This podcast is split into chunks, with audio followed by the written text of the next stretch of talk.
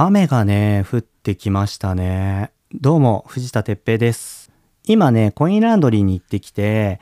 僕ね、雨の中ね、コインランドリー行くの結構好きなんですよ。なんかこう、雨だし、コインランドリーありでしょ？みたいなね。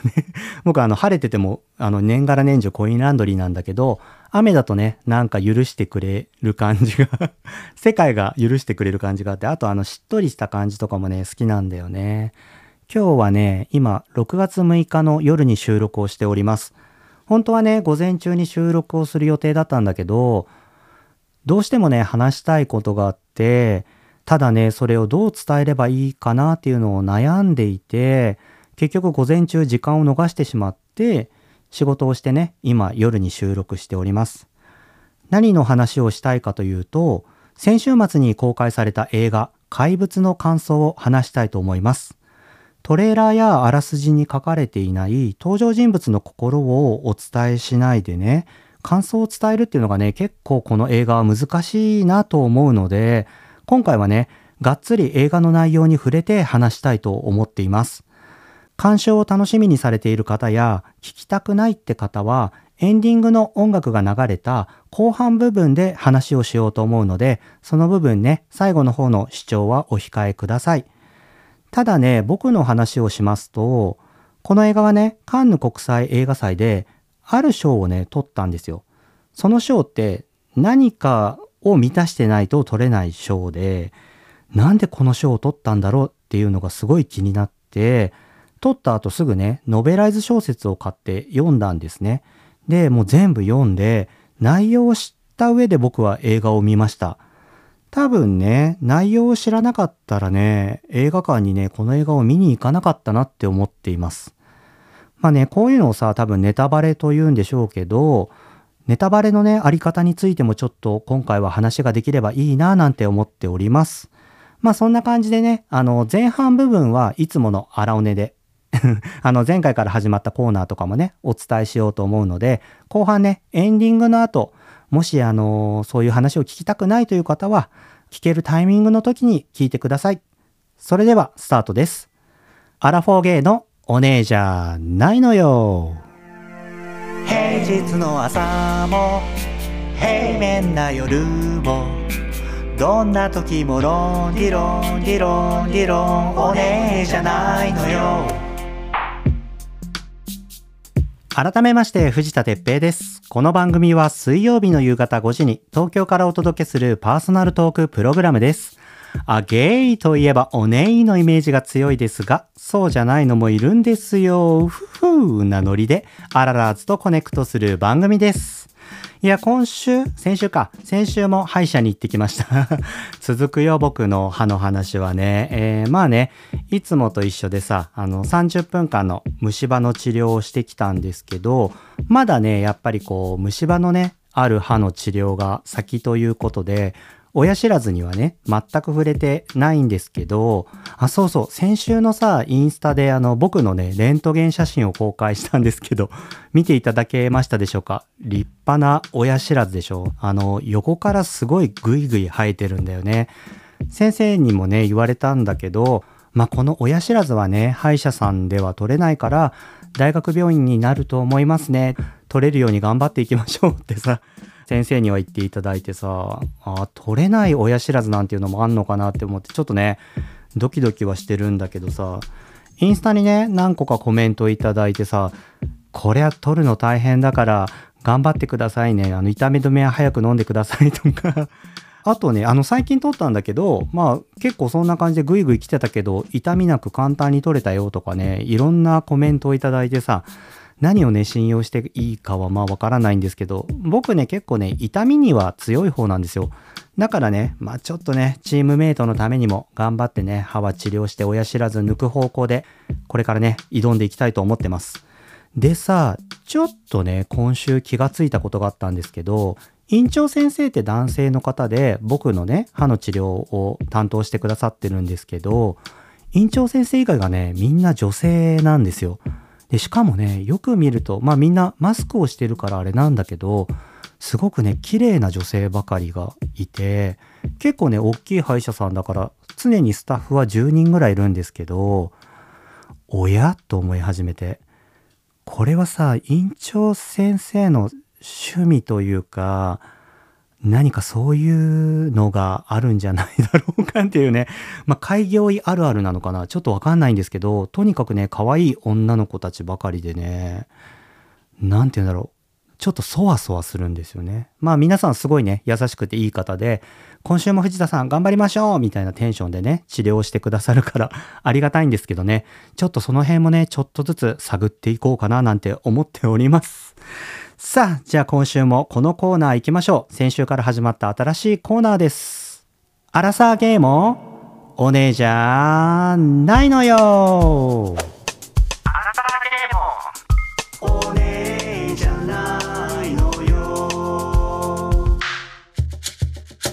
さてさて先週から始まったこの企画ですが現在42歳の僕がアラサーの時期を振り返りその年に何があったかを思い出しながら話すコーナーです今回は配信31回、ちょっとおかしくなった。今回は配信31回目ということで、僕が31歳だった2012年にプレイバック。今から11年前のお話をします。えっ、ー、とね、この年何があったかちょっと調べてみたんですけど、東京スカイツリーが開業した年ですね。もう11年前なんだ。僕ね、まだね、スカイツリーには行ったことがないんです。あの、東京に住んでるとあるあるですよね。僕ももう30年近く住んでるけど、東京タワーにも1回しか行ったことないし、東京ディズニーランドにはね、東京に来てから多分2回ぐらいしか行ってないかな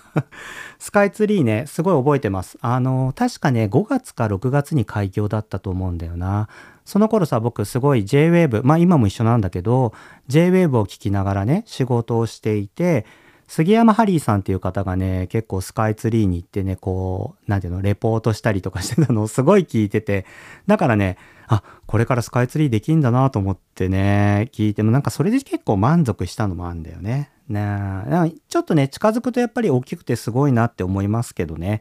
まあなんか比べるのもなんだけど、東京タワーがやっぱりなんか東京のシンボルって感じが僕はしちゃうんだよね。うん。他はですね、えー、第二次安倍内閣がスタートしたのもこの年ですね。確かこれ年末だったかな。あとはですね、ロンドンオリンピックがあった年ですね。まだ荒尾根ではあんま話してないかな。僕ね、オリンピック大好きなんですよ。でね、オリンピックの年に何かを始めるってことが多くって、僕はね、この年にペンタっていうね、ジュエリーブランド、まあ、ビーズのアクセサリーのブランドを始めました。うん。まあ、ちょっとそれは後で話すとして、ロンドンオリンピックね、この年は金メダルが体操個人総合で内村選手。ああ、内村選手の時代だよね。あのー、脇毛にドキドキしたよ。ドキドキ。結構僕ね、脇フェチでしてね、あれはドキドキしましたね。あとはあの、ボクシングのミドル級の村田亮太選手も金メダル。ああ、かっこいいよね、村田選手ね。なんかさ、成田だっけ？大体僕海外に行く時にこうエスカレーター降りると、村田選手と藤原達也が、行ってらっしゃいってなんかあの、何あれ、行ってらっしゃいじゃないけどさ、大きなさ、広告がさ、エスカレーター降りるとあってさ、必ずその2人にね、見送られて海外に行くっていう イメージがあるから、村田選手はね、海外出発前の行ってらっしゃい係っていうイメージがすごい強いです。あとはね、女子レスリング、吉田沙保里選手と伊調香織選手が3連覇した年。すごいですよね。最近なんか吉田沙保里選手あれ、チュンリーだっけ？スト2かなんか、僕ちょっとあのゲームとかアニメあんまり詳しくないけど、コスプレみたいなコマーシャルしてましたよね そうそう。ね、ロンドン五輪か。もう11年前なんだね。早いね。あとはね、流行語を見ると LCC が入ってました。ローコストキャリアね。LCC はね、どうやら2012年が LCC 元年らしくて、ピーチとかジェットスターとかが運行を開始したのがこの年なんですね。もっと前からあると思ってた。なあ、まだ11年なんだ。確かにさ、こういうね、飛行機ができてからすごいね、あの、安くね、海外とかさ、行けるようになっていいよね。僕大体あの、東南アジアに行くときはもう LCC しか乗らないから、あれなんだっけな、スクートだっけな。なんかタイの LCC が結構僕好きで、成田からね、バンコクに飛ぶやつなんだけど、乗るとね、なんていうの、機内の天井がね、音色に光っててね、ちょっとテクノ音楽とかかかっていてね、イケイケなんですよ。そう。スクートじゃなかったかなもうだいぶ乗ってないから忘れちゃったな多分そうだったと思うんですけど、ちょっとあの、調べてね、間違ったらツイートとかで 訂正を出したいと思います。あとはね、ヒット商品に、ヒット商品びっくりしたの。LINE。そうですよ。僕もね、忘れもしない。2012年にね、LINE を始めたんですよ。これね、なんで始めたかというと、2012年の暮れに友達とね、ニューヨークに行ったんですよ。すごい仲のいい友達2人と、あとパイセンね、大人パイセンと4人でニューヨークに行って、その時に海外で連絡を取り合う手段として LINE っていうのが便利らしいよみたいな噂を聞いて、それで始めたんだよね。だからね、僕 LINE の認識最初は海外でやり取りをするものみたいな感覚だったのよ。だからニューヨークで初めて使って、で、その後国内でもずっと使ってるのかな。その度ね、楽しかったんだよね。みんなさ、気ままに自分のさ、時間、自分のスケジュールで動きたいから、昼はそれぞれスケジュールを組んで、夜に集合してディナーを食べようみたいなニューヨークの旅で、一番最初にね、待ち合わせ、そうそう、あのー、僕ら友達3人と大人パイセンはね、別々に行ったんですよ。で、現地でブルックリンのハンバーガー屋で集合しようみたいな感じで、このハンバーガー屋がね、今、ブルックリンでは一番ホットだから、みたいなところに集合したんだけど、今ね、考えるとそこね、シェイクシャックっていう ハンバーガー屋で、東京にももうあるんだよね。なんかね、ちょっとそういうのが面白いね、エピソードになってたりもするんだけど、その旅でね、一番思い出深いのは、ニューヨークのマンハッタンから電車に乗ってね、1時間ぐらい行って、あの、ディアビーコンっていう美術館があるんですね。僕、あの、世界で一番好きな美術館だと思ってるんですけど、そこにね、連れ、その大人パイセンに連れてってもらって、美術品をね、見たっていうのが本当一番の思い出ですね。そんなに僕あの世界各国行ったことないから、イギリスとかはね、まだ行ったことないし、もっとね、その、なんていうのかな、世界中の美術館を見たわけではないんだけど、結構現代美術の世界ではディアビーコンが僕が見た中では一番好きですね。なんだっけな、前も話したよね、この話ね。なんか、ビスコかなんかの工場、印刷工場をリノベして美術館にしたんだっけな。すごい大きい美術館で、あの、現代のアーティスト、まあ、現代、ブルジョワとかだよね。ブルジョワとか、あと、なんだ、あのー、ダン・フレービンとか、あれ、もう好きな人が出てこないんだよね、こういう時にね。まあ、とにかく巨匠たちのね、大きな作品がドンドンドンって置いてる 美術館でね、最高なんですよね。で、そこに行く途中の電車で、大人パイセンが、サーモンとクリームチーズのベーグルを買ってくれてね、それを食べたのがね、すごくいい思い出です。あ、なんか、ちょっと外の雨が強くなってきたな。風も強くなってきて。もうほんと梅雨入りなのかなね。ちょっと雨の音とか入ってたらごめんなさい。でね、他はね、映画、映画はね、ミッションインポッシブルのゴーストプロト、あれ？プロトルコ？わかんない。まあ、ミッションインポッシブルのそれがね、公開された年みたいですね。僕ね、ミッションインポッシブルというかね、トム・クルーズの映画は必ず飛行機の機内で見るもう定番の映画にしてて、ミッションインポッシブル多分ね、全シリーズ飛行機の中で見てると思うんだよな。大好きなのよ。なんか飛行機で飛行機ってさ、難しい映画とか見たくないじゃないですか。もうなんかさ、チャーリーズ・エンジェルなノリの、見てそうかいみたいな感じで、おパピーみたいな感じの映画がいいからさ、トム・クルーズぴったりなんだよね。あとはね、アメージング・スパイダーマンが公開されたのもこの年だね。そうそう、これ。僕ね、自分ではね、なんとも本当に思ってないんだけど、これが公開された時、主役のね、アンドリュー・ガーフィールドに似てるってよく言われてて、スパイダーマンがさ、藤田に見えてしょうがないんだよね、みたいなね、連絡が何通か来たんだよね。僕ちょっとね、この映画見てないから、本当に自分が似てんのかはわかんないんだけど、その、その当時ね、どっちかっていうと僕ね、高橋大輔に似てるってよくは言われてたから、その認識はね、あるんですけど、アンドリュー・ガフィールドかってね、ほんと何人かに言われたからね、よく覚えてるんだけど、ちょっとね、今回ね、アンドリュー・ガフィールドってどんな感じだったっけと思って、検索したんだけど、ちょっと衝撃的なことが一つあって、僕さ、アンドリュー・ガーフィールドかと思ってたんだけど、アンドリュー・ガーフィールドなんだね。この人、ガーフィールド家のアンドリューさんってことだよね。僕、フィールド家のアンドリューガーさんだとずっと思ってて どうでもいいよね。どうでもいいというか、いやでもそれでずっと覚えてましたよ。本当に失礼いたしました。なんかね、まあこうやってね、ちょっと昔を振り返ると自分の間違いとかにも気づいて楽しいですね。でね、さっき話したあのペンタってブランドね、2012年の6月5日に、えー、ビーズアクセサリーのブランドペンタというのを始めました。この頃はね、一人で始めたんだけど、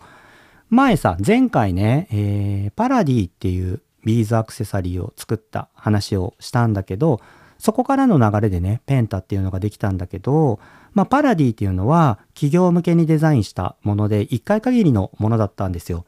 それをね、見ていてくれた、あの方がいてね、えー、恵比寿にあるギャラリー・ド・ポアソンっていうところのディレクターの方なんです、だすねディレクターの方なんですけど、あのビーズジュエリーすごくいいじゃんって言ってくれて、あれなんか企画で終わらせるのもったいないから、藤田くん自分で新しくなんか、ああいう感じでブランド作ってみなよっておっしゃってくれて、あ、なんか、こんな方が見てくれてるんだ、嬉しいなと思ってすごい感動してね。でね、ちょうどその時に、2ヶ月後に百貨店でね、イベントがあるから、このアクセサリーのデザイナーたちが集まってイベントをするから、もしね、2ヶ月でブランドが間に合うんだったら、そこに出てみないって誘ってくれたんですよ。いや、すごいチャンスだなと思って、まあそ、これはさ、当時、今もかもしれないけど、まあ百貨店では一番人気があるぐらいの百貨店なんじゃないかな。まあ、あそこでやったらすごいよね、みたいなところで、しかも1階にあるイベントスペースで、1週間できるっていうことで、いや、これはやるっきゃないなと思って、2ヶ月かけて準備をして、ペンタは6月5日にリリースしたんですね。で、ちょうどさ、その期間中にさ、ゴールデンウィークとかが重なってるから、さっきの、あの、東京スカイツリーの JWAVE とかをずっと聞いてたっていう時期なんだよね。なんかね、その頃から僕多分 JWAVE はめちゃめちゃ聞くようになったと思うな。それでさ、ペンタっていうビーズアクセサリーは始めたんだけど、そのね、百貨店で展示をさせていただいて、まあ周りにもね、たくさんジュエリーデザイナーさんがいる中、十何組いたのかな？その中でさ、ポットでの僕がね、出させていただいて本当に嬉しくて、今まで僕ね、あんまりこう自分が作ったものを知らない人に売るってことが少なかったんですよ。なんていうのかな、独立して間もない時って、自分が作ってくれたものを知り合いが買ってくれるんですよ。これね、物を作っている人だとすごくよくわかると思うんですけど、最初はやっぱり知り合いだったり、友達がお客さんなんですよね。でもね、この百貨店でのイベントを通して、自分とはさ、今まで全く接点のなかった方たちが、このアクセサリー面白いねって言ってね、買ってくれるのを見てね、見てというか自分で売ってたんだけど、それに本当に感動して、何て言うのかな、ちょっとこう自分の身内、自分の手の届く範囲から離れていった感じがして、ちょっとね、一人前になれたのかなっていうね、気分になれたんだよね。それはね、今でも本当にその気持ちはね、本当今でも忘れないです。一週間終わってね、撤収してる時、もうやっぱりね、涙が出てきて嬉しくて、なんかすごい達成感があったんですよ。ペンタっていうね、ブランドを始めてよかったなってね、その時すごい実感しましたね。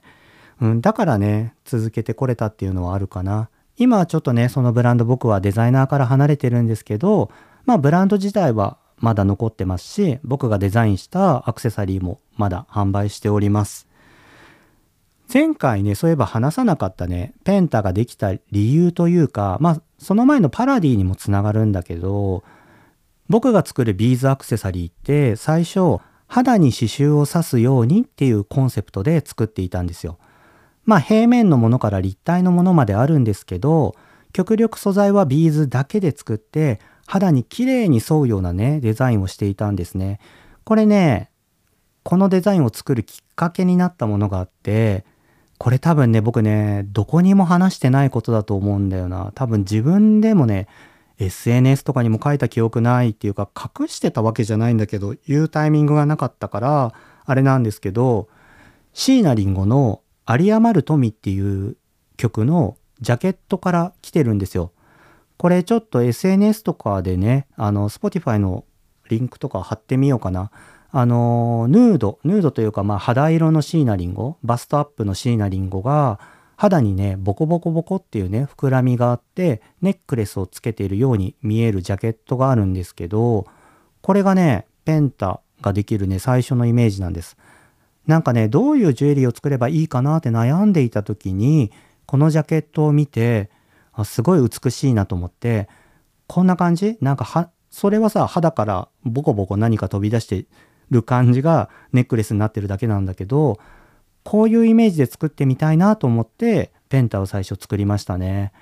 荒尾根ってさ随所随所に椎名林檎の話が出てくるんですけどやっぱどっかでね影響を受けてるんですよね僕はね。うん。好きなんだよね。まあそんなちょっとね今まで話したことない秘密とかもねこのコーナーでは話していきたいななんて思っております。次回はですね2013年を振り返ろうと思いますので楽しみにしていてください。この後映画怪物の話をさせていただきたいと思います。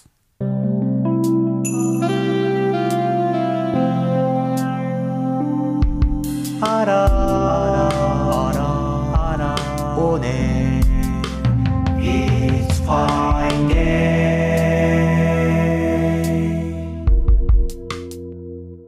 是枝裕和監督の最新映画「怪物」を見ました。ここから先はね公開されていない内容にも触れつつお話をします、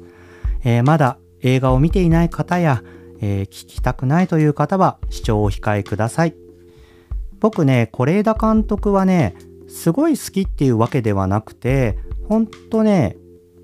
そんなに見たことないんですよ。あの誰にも言えないという作品と万引き家族しか見てないんですね。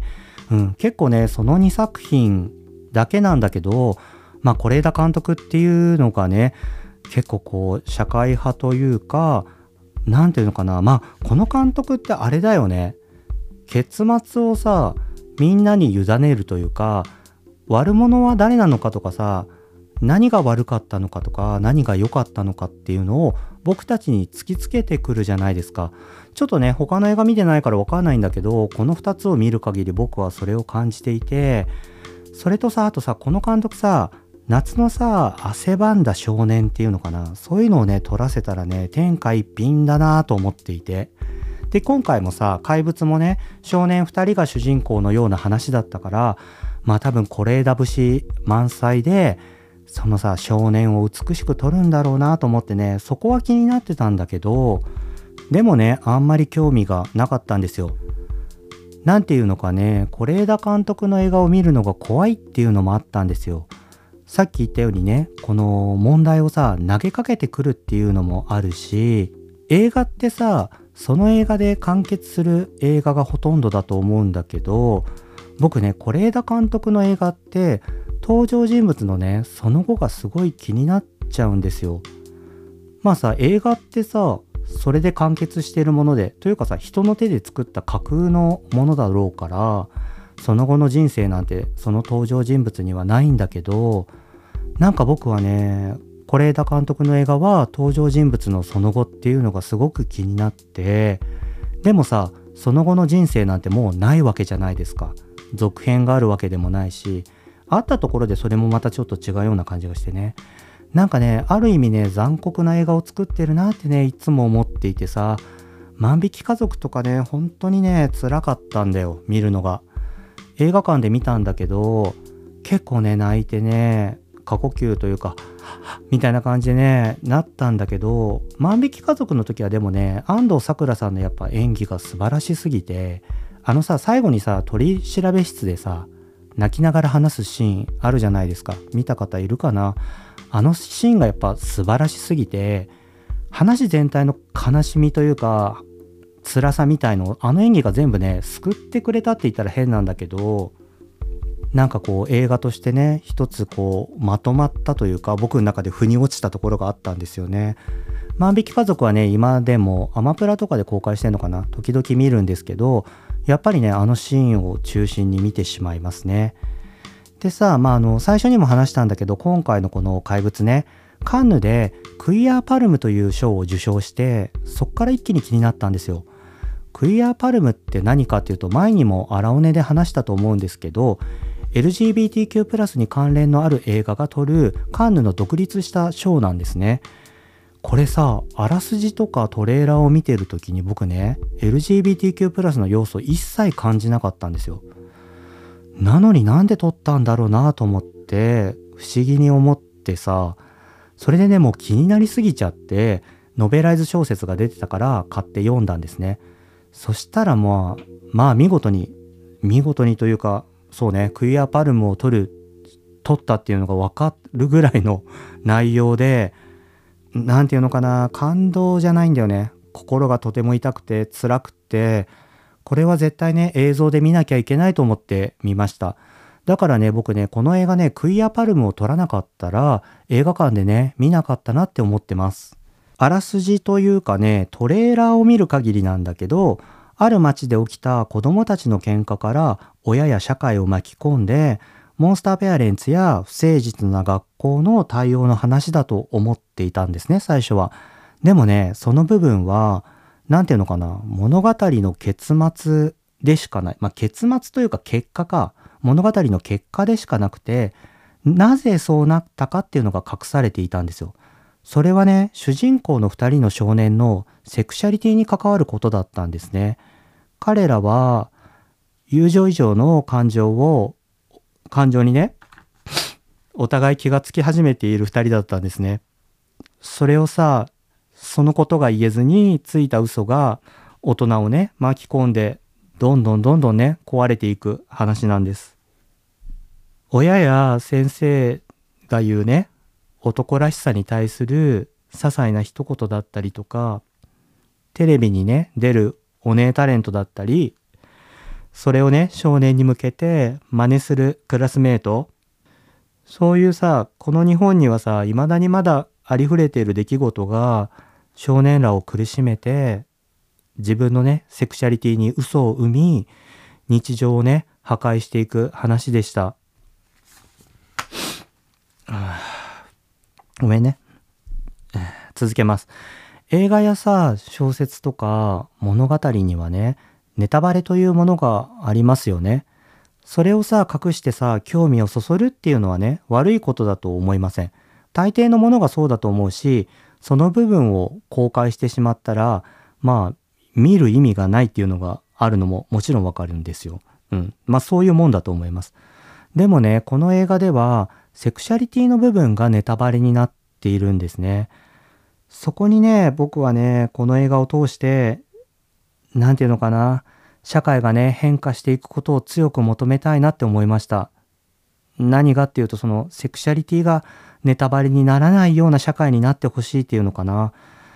映画はさ、時代を反映するものだから、今はね、これが現実なのかもしれないけど、でもこの映画がね、セクシャリティをネタバレ扱いにする最後の作品であってほしいと思います。でもね、今思い返すとさ、そういう映画ってね、これまでも見てきたなって思うんですよ。物語の途中でさ、登場人物がセクシャルマイノリティだと明かされる映画ってありますよね。僕、日本の映画ではね、あんまり見たこと、あの、アスナル白書とかもそうだったよね。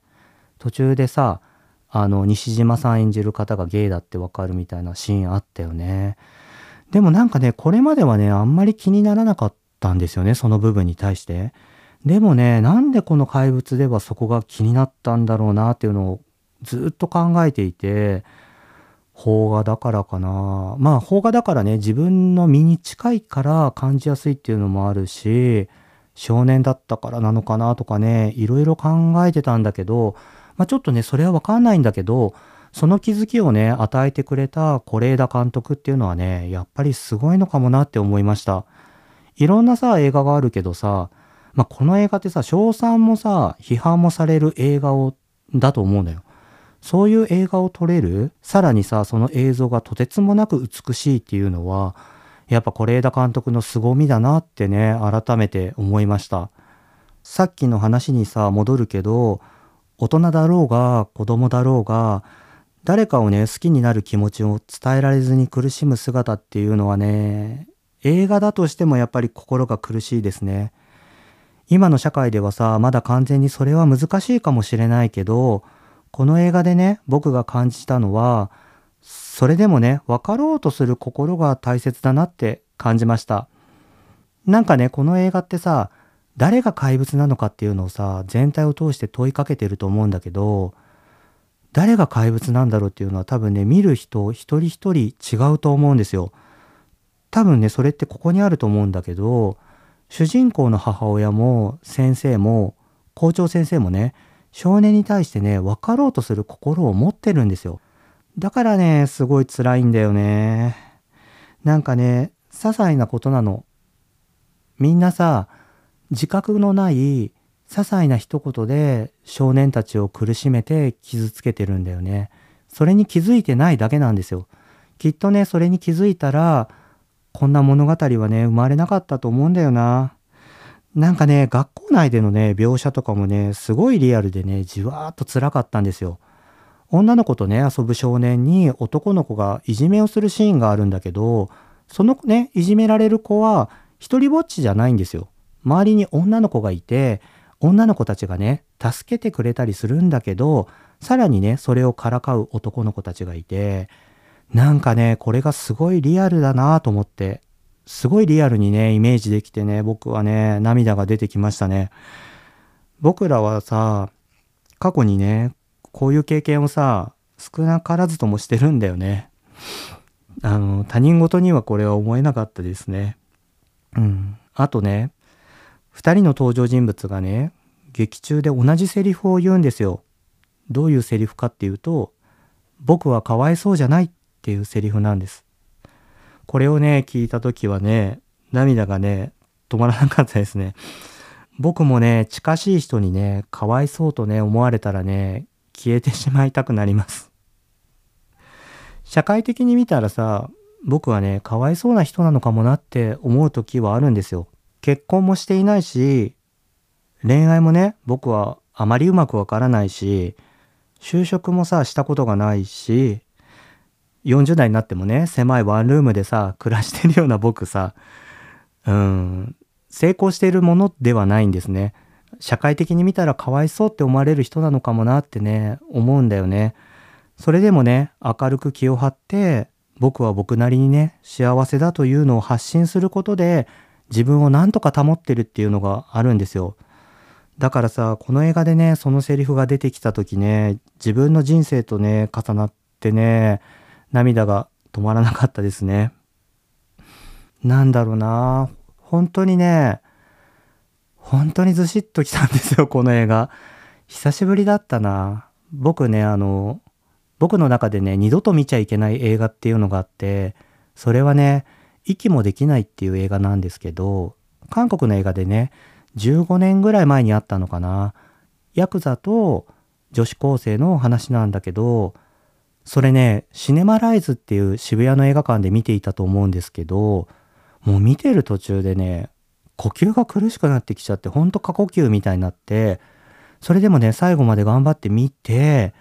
最後ね、スタッフの方がね、こう、救助してくださって、あの、ビニール袋とかでね、過呼吸を抑えてくださって、本当にね、ご迷惑をかけたんだけど、なん、なんとも言えない気持ちになった映画があったんだよね。あの、どんな映画かっていうとね、実はね、その時からね、もう見ちゃいけないと思って見てないんですよ。だからね、どんな映画だったって、ちょっと話するの難しいんですけど、なんかね、今回の怪物は結構ね、それにつながるというか、僕の中では結構トラウマな映画になっちゃいましたね。今さ、40代だからね、泣くぐらいで見れたけど、20代の頃にこの映画を見てたら多分僕は同じようになっていたと思います。ちょっとね、ここからはさ、結末に関わる話をしようかな。少しだけね。まあ、2、3分話そうと思います。あんまりね、聞きたくないって方は飛ばしてくださいね。このね、映画さ、火で始まって水で終わるんですよ。すごい火で始まって、ものすごい火が燃えるところから始まって、最後はものすごい水で終わるんですね。でね、この町は湖のある町で、主人公のね、男の子の名前が湊って言うんですよ。で、映画の途中で校長先生が折り紙を折ってるんだけど、それがね、船を折ってるんですね。なんかね、そういうのを考えると、二人のね、秘密基地っていうのが出てくるんだけど、きっとそれはね、旧約聖書に登場するあれなんじゃないかなってね、思えてきてさ、もうね、そのね、秘密基地が出てきた時点で僕はね、ああ、それに向かうのかってね、もう思っちゃったんですよ。きっとね、それを表現してると思うんだよね。なんかね、そういうのに気づいた時にね、カンヌでね、脚本賞を取るっていうのもね、納得したというか、ちょっとこう宗教的な、なんていうのかな、物語が入ってるような気がしてね、海外でね、絶賛されたんだろうなってちょっと僕は納得しました。そう考えるとね、ラストのシーンのね、美しさがね、本当に悲しくてね、美しすぎてね、もうほんと涙が止まりませんでした。それぞれにさ、この映画の結末の捉え方は違うと思うんですよ。いろんな解釈があってね、いいなって思うんですけど、僕はね、美しくて悲しい結末を想像してしまいました。映画怪物は全国の映画館で上映中です。セクシャリティに関してや虐待、いじめの描写がありますので、皆さんにおすすめとは僕は言えませんが、久しぶりに心がえぐられた作品でしたので紹介しました。最後に、この番組ではアララズからのお便りを募集しています。番組への感想、僕への質問、また6月のトークテーマ、みんなの推し活、テルミー教えてに対する話、くだらないけど誰かに伝えたいことなど何でも構いません。宛先は概要欄にある応募フォームからお願いします。最後までお聴きいただきありがとうございました。藤田哲平でした。じゃあね。